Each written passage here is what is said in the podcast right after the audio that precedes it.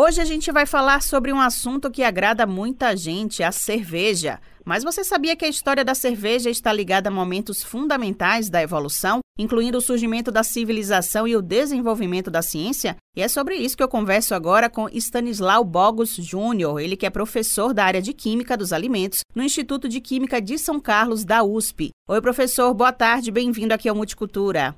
Boa tarde, tudo bem com vocês? Um prazer imenso estar aqui, podendo conversar um pouquinho com vocês, com os ouvintes, para falar um pouquinho desse assunto que é tão bacana da gente poder conversar, trocar uma ideia, que é estudar um pouquinho, apresentar um pouquinho da química através dos alimentos, né? Acho que isso é uma forma bem didática, bem bacana da gente fazer isso. Pois é, o prazer é nosso em receber você aqui. E para começar, muitas são as contribuições aí da cerveja para a ciência, né? A gente vai começar falando sobre o processo de pasteurização. Como é que ele foi criado e de que forma esse processo ele contribuiu para outras descobertas científicas a partir da cerveja? Vamos lá então. O processo de pasteurização é um processo que é utilizado hoje em diversas indústrias de alimentos como uma maneira de você fornecer para os consumidores alimentos que sejam sadios, alimentos que você vai consumir e não vai ter nenhum problema de saúde com esses alimentos. Então, isso, o processo de pasteurização, por exemplo, hoje em dia é feito para o leite, é feito para sucos,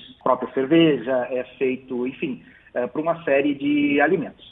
Como é que começou o processo de pasteurização? Lá em 1864, havia um, um pesquisador, ele, ele, também atuava na área de química, né, lá na França, era chamado de Louis Pasteur. Foi muito conhecido, né, ficou muito famoso por ser uma das pessoas aí que, é, junto com outros pesquisadores, vamos dizer assim, deram um pontapé inicial no que hoje se conhece como microbiologia. E o que, que acontecia? Ele era um professor e um dos alunos dele o procurou porque é, na família né, desse aluno eles produziam bebidas alcoólicas. E eles notavam que algumas vezes a cerveja, as bebidas lá que eles produziam, azedavam. E aí o que, que o, o ficou muito intrigado com aquilo, né? E disse, olha, vamos, vamos tentar descobrir o que, que é. E ele resolveu utilizar um microscópio, que na época era, vamos dizer assim, uma grande novidade, né? O você poder enxergar as coisas que não eram visíveis ao olho nu. E ele resolveu analisar a bebida lá produzida por esse aluno dele e descobriu que haviam micro-organismos ali presentes. E que havia uma classe de micro-organismos diferente né, com essas uh, bebidas que azedavam. Depois, futuramente, se descobriu que essa, esses micro-organismos se tratavam de bactérias láticas, como o próprio nome diz, né? Eles são uh, capazes de transformar o álcool que está presente nas bebidas alcoólicas em ácido lático. E esse ácido lático é o que causa o gosto azedo da bebida. Então, com isso, ele conseguiu matar a charada de por que, que algumas bebidas azedavam, só que ele não se contentou com isso, né? Ele pensou, poxa, como é que eu posso resolver esse problema, né? Já que isso aí era muito comum, a gente sabe que coisas que azedam, né? Normalmente alimentos que contêm, por exemplo, o caso do, do leite, o leite azeda, é, alimentos que têm açúcar, né? Como sucos também vão azedar. Né? Então, como é que ele poderia controlar isso? Ele desenvolveu um processo que recebeu o nome de pasteurização, como homenagem ao próprio pesquisador, que chamava Louis Pasteur, que é um processo onde você pega os alimentos e aquece eles a uma temperatura acima de 60 graus por um determinado tempo. Aí tem o que a gente chama de binômio tempo-temperatura, né? Então você aquece, por uma temperatura acima de 60 graus e depois baixa a temperatura rapidamente. Isso faz com que você consiga matar os micro-organismos que estão presentes ali no alimento e o baixar a temperatura rápida para quê? É para evitar que o calor aplicado, vamos dizer assim, cozinhe o alimento e dê um sabor de cozido no alimento. Então, basicamente, o processo de pasteurização é isso, né? E como eu comentei no início, ele é utilizado até hoje para uma série de alimentos que a gente adquire, né? Então, ele dá a garantia de um alimento seguro, um alimento isento de micro-organismos. Essa descoberta do Pasteur, né, que haviam micro-organismos capazes de azedar um alimento, isso fez com que as pessoas, né, principalmente da área de, de, da saúde, da área médica, né, pensassem o seguinte, olha, se tem um microorganismo que é capaz de azedar uma bebida, estragar uma bebida, talvez eh, existam microorganismos que consigam afetar as pessoas, os animais e fazer elas ficarem doentes. Isso também levou, ou seja, tudo que começou lá com uma bebida que estava estragando, né, levou ao surgimento da teoria dos germes das doenças. Isso fez com que surgissem, né, indiretamente, né, o desenvolvimento de antissépticos, né, para ser utilizados é, nas cirurgias, lavar, esterilizar o material que era utilizado em procedimentos médicos e também diretamente no futuro surgiu ah, pesquisas que levaram, né, ah, por exemplo, o pesquisador Alexandre Fleming, que acabaram descobrindo a penicilina. E ainda há uma relação também da cerveja com a descoberta do dióxido de carbono, né? Como é que se deu isso? Sim, sim, isso é uma outra história bem curiosa. É, havia um pesquisador, um químico chamado Joseph Priestley, que ele morava perto de uma cervejaria. Esse cientista, ele é muito conhecido dentro da história da química porque ele descobriu uma série de átomos, moléculas, no caso, né, como é o caso do dióxido de carbono, do oxigênio, né, uma série de gases. O que, que ele notou? Ele notou que nos tanques onde, faz, onde ocorria a fermentação, naquela época eram tanques abertos, né, então ali estava fermentando a bebida é, e era num lugar frio, né, era na, na Europa, né, ele via que às vezes se desprendia como se fosse uma espécie de um vapor do fermentador e quando é, batia um vento ou alguma coisa, esse vapor caía, ele era mais pesado que o ar. E quando ele botava uma chama embaixo do vapor que caía, que era mais pesado que o ar, ele apagava a chama. Então isso levou ele né, à descoberta do dióxido de carbono, né, que é uma das maneiras que você tem de apagar um incêndio, por exemplo, hoje em dia a gente tem os extintores, né? alguns deles são a base de substâncias químicas que vão retirar o oxigênio da chama e fazer com que a chama se apague, né?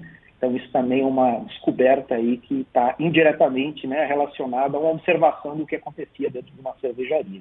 Eu converso agora com o professor Stanislau Bogos Júnior, do Instituto de Química da USP, sobre a relação aí entre a cerveja e a ciência. A gente já falou duas descobertas aí, né, professor? Existem outras aí que você é, destaca em relação à cerveja? Ah, sim. É, tem um, um, conceito, né, quem é da área de química ou da, de áreas é, relacionadas, que, que, estudam alguma matéria de química, né, mesmo o aluno lá que está no ensino médio, né, é, a gente ouve falar do conceito de pH, que foi desenvolvido, né, foi criado o conceito de escala de pH por um químico dinamarquês que trabalhava como chefe no laboratório da cervejaria Carlsberg em Copenhague, na Dinamarca. E o que, que levou ele a fazer essa investigação? Ele viu que em algumas vezes eh, ele produzia uma cerveja, a cerveja tinha uma espuma, aquele colarinho da cerveja muito bonito, muito estável, né? E outras vezes a cerveja não formava aquele colarinho que é tão agradável de você ver na cerveja, né? E ele começou a pesquisar o que, que poderia ser. Ele descobriu que havia uma relação entre o pH da água, ou seja, a concentração de íons de hidrogênio da água, se a água ela era mais ácida ou menos ácida, isso afetava a estabilidade da espuma, a espuma nada mais é do que um complexo de proteínas ali que retém os gases, CO2, né, na superfície da cerveja, e com isso ele criou a escala de pH, que se usa hoje em dia para uma série de coisas, né? Então quem tem piscina em casa, um exemplo prático, né? É, muitas vezes tem alga na piscina, você chama o técnico lá para fazer uma avaliação, melhorar a qualidade da água da sua piscina, uma das primeiras coisas que ele faz é medir o pH. Então, ele mede o pH, acerta o pH da água da piscina, né, então vai matar aquelas bactérias, né, vai precipitar substâncias ali na piscina e vai ficar aquela água limpinha, bonitinha. Então, o pH é um conceito muito importante que se usa em química e que foi descoberto dentro de uma cervejaria. Agora sim, a cerveja ela foi inventada já há milhares de anos, né? E segundo a pesquisa aqui na região onde hoje está localizado o Iraque. E o cultivo da cevada, né, que é um dos, dos elementos aí da cerveja, teria começado por volta do ano 9000 a.C. Esse cultivo pode ter contribuído também para o surgimento das cidades? Sim, existem algumas teorias que falam sobre isso. O que, que eles dizem? Né? Eles dizem assim, olha, onde é que surgiu a cerveja, como você mesmo falou, né? é, numa região, né, o pessoal da área de história gosta muito de chamar da região do crescente fértil, né, que é aquela região que fica hoje, é uma região da Mesopotâmia, né, mas atual, atualmente é onde fica uma região próxima ao que era o Iraque. Bom, o que, que acontecia lá? O pessoal começou né, a cultivar a terra, né, a produzir é, grãos, né, especificamente a cevada, que é uma das matérias-primas para você elaborar cerveja, e eles notaram que se eles usassem os grãos, né, serviam os grãos, né, no início a cerveja não era nada parecida do que ela é hoje, né, ela era um, uma bebida que era bastante turva, uma bebida com aspecto visual muito diferente do que a gente conhece hoje. Mas aquela bebida, ela era muito agradável ao paladar, ela muitas vezes ela era é, recomendada, né, para para ser consumida né, por, pelas famílias, né, como não, não, tanto como uma bebida, mas como um alimento. Então o pessoal chamava naquela época a cerveja de uma espécie de, entre aspas, assim, um pão líquido, né, eles diziam. E a necessidade de cultivar o solo para a produção de grãos é uma das coisas, né, a agricultura, né, o desenvolvimento da agricultura é uma das coisas que a gente sabe que levou ao surgimento das cidades. Então tem sim teorias dizendo que a cerveja pode ter sido uma das causas para o homem se estabelecer em lugares que eram propícios para a agricultura, justamente para cultivar a terra, né? para produzir os alimentos, entre eles a gente tem a cevada, que era muito utilizada para a fabricação da cerveja e que é usada para fazer cerveja até hoje. A gente recebe aqui no Multicultura Stanislau Bogos Júnior, ele que é professor da área de Química dos Alimentos no Instituto de Química de São Carlos da USP. Professor, é verdade que no passado aí em alguns casos as pessoas até preferiam beber cerveja em vez de água, né, por questões de saúde, inclusive? Então, por mais estranho que isso pode parecer hoje em dia, né, sim, isso é verdade, né? O que a gente tem que pensar é que naquela época, né, a gente está falando de de centenas de milhares de anos antes de, de Cristo, né? A gente está falando de uma época em que não existia o sistema de tratamento de água e esgoto que a gente tem hoje. Na grande maioria das cidades, hoje em dia, você tem o sistema municipal de tratamento de água, então quando você abre a torneira para tomar água, você sabe que aquela água ali foi tratada, foi limpa, ela foi coletada num rio, em algum local, e foi tratada. Naquela época isso não existia. Então, principalmente quando em épocas em que surgiam doenças, né? É, a gente está numa época que a gente está vivendo né, uma, uma situação de, de pandemia, né? Na época quando surgiam doenças que se espalhavam, as pessoas notavam que é, aqueles indivíduos que bebiam cerveja adoeciam menos do que aqueles que tomavam água, porque na cerveja tem álcool e o álcool, a gente sabe, né, agora com a questão da, da, da, pandemia, né, a gente vive passando na mão aí o álcool, o álcool gel, né, então o álcool ele ajuda a matar micro-organismos, né. Então o que que acontecia? Como a água não era tratada e se usa água para fazer cerveja, na cerveja tem um pouquinho de álcool então, é claro que quando você consumia a cerveja, por causa da presença do álcool, é, aquele álcool ajudava a combater micro-organismos, bactérias que estavam causando alguma doença aí. Então, eles diziam naquela época, assim, que a cerveja era mais, vamos dizer assim, menos perigoso, né, em casos de de doenças, você beber cerveja do que beber água que podia estar contaminada. É bom a gente lembrar que isso foi, né, muitos anos antes de Cristo, né, quando não havia tratamento de água, até para a gente não incentivar, né, as pessoas claro, trocarem a água claro. pela cerveja, né, professor? Claro, com certeza. Vale a pena aqui a gente destacar, muito bem lembrado, né, a gente está falando sobre fatos históricos, fatos curiosos, né, relacionados à cerveja, mas a gente sempre tem que lembrar que isso daqui não é para incentivar ninguém a é, consumir bebida alcoólica exageradamente, a gente sabe que tem que ter responsabilidade né, no consumo de bebida alcoólica. Né? Então, se bebeu, aquela história, bebeu, não dirija. Então, não beber demais, senão você acaba se embriagando e aí vem toda uma série de consequências disso. É isso mesmo. Agora, voltando aqui para o presente, ainda hoje surgem novas descobertas né, em relação à cerveja que muitas vezes resultam aí de pesquisas científicas. E uma delas é sobre a produção aqui no Brasil do lúpulo, né, que é um, um dos ingredientes aí da cerveja e que deveria ser produzido em locais frios. Né? Como é que andam esses estudos em relação a essa produção do lúpulo aqui no país?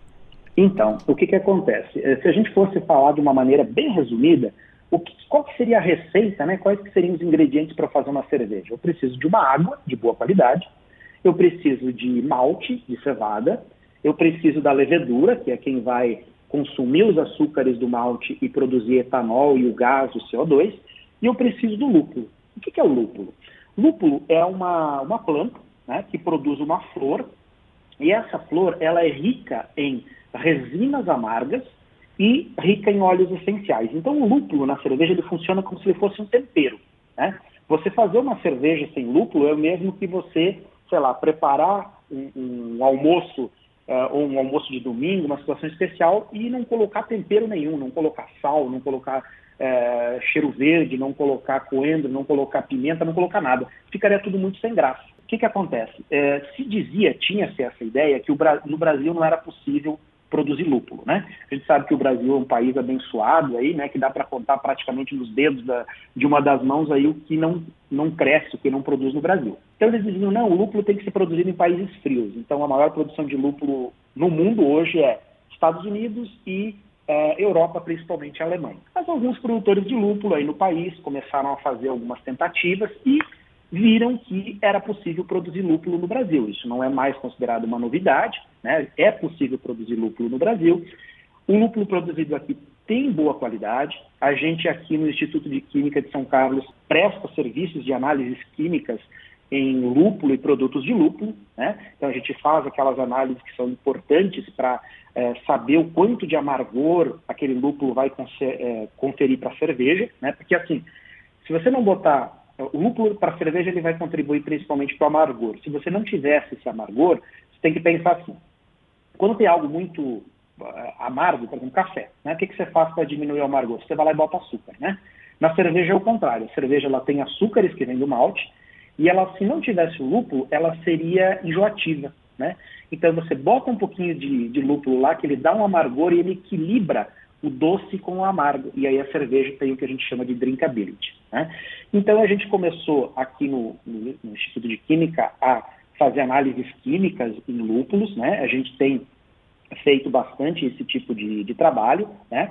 E uh, tem analisado os lúpulos nacionais, já orientamos dois mestrados que, de pessoas que uh, analisaram lúpulos do país, fizeram, cerve cerveja com lúpulo nacional, vimos que era uma, uma bebida de qualidade é, desenvolvemos métodos analíticos novos, modernos, para determinação desses compostos no lúpulo que são importantes. Né? Temos parcerias com outros outras universidades, como é o caso da Unicamp, como é o caso da Faculdade de Farmácia da USP de Ribeirão, por exemplo, que são pessoas que também trabalham, pesquisadores que também trabalham com lúpulo, e a gente tem colaborado com esses pesquisadores nessas análises. O último detalhe é que o Brasil, né, ele tem uma, vamos dizer assim, uma vantagem se comparado a outros países, né, porque Estados Unidos, Alemanha, que são lugares frios, eles tiram uma safra de lúpulo por ano. E no Brasil, a gente sabe, né, que estão plantando lúpulo desde lá do sul, Rio Grande do Sul, Santa Catarina, Paraná, até em Brasília, né, até na própria Bahia tem pessoas plantando lúpulo.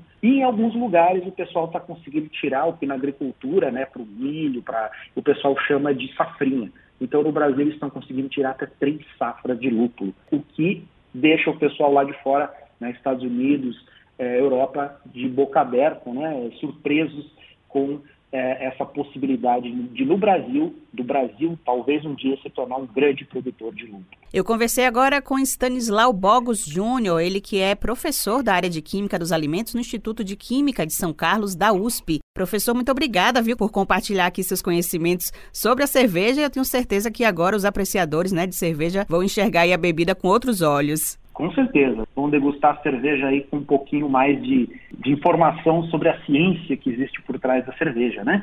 Um prazer participar aqui, conversar com vocês e estamos à disposição. Caso em outros momentos é, queiram conversar com a gente, é só entrar em contato, que é sempre um prazer poder levar um pouquinho do que a gente faz aqui na universidade para a comunidade através dessas atividades de extensão também. Muito obrigado.